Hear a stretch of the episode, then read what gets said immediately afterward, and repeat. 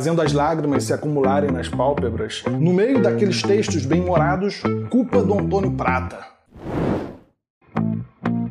O Antônio Prata tem uma escrita particular. Ele escreve crônica, mas por vezes, quando leio, me sinto à beira de um palco de um show de stand-up comedy.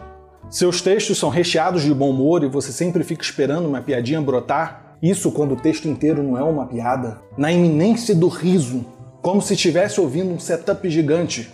Mas um dia eu me deparei com algo diferente, um texto de título Sapatos.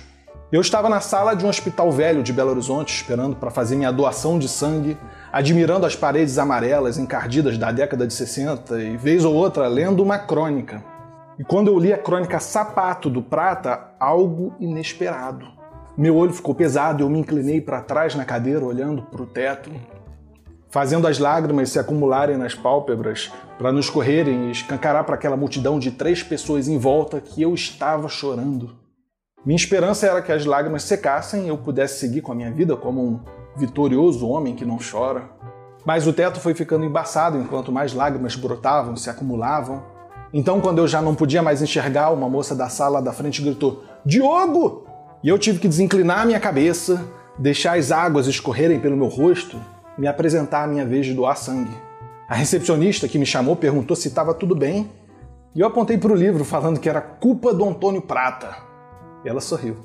O texto me pegou desprevenido, de guarda baixa.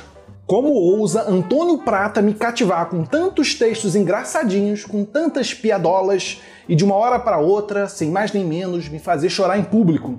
No meio daqueles textos bem-morados, uma melancolia, uma profundidade, uma reflexão séria que me fez lembrar do meu pai, que assim como o tio Estevão do texto, tinha suas manias, só usava calças ou bermudas com bolsos laterais nas coxas.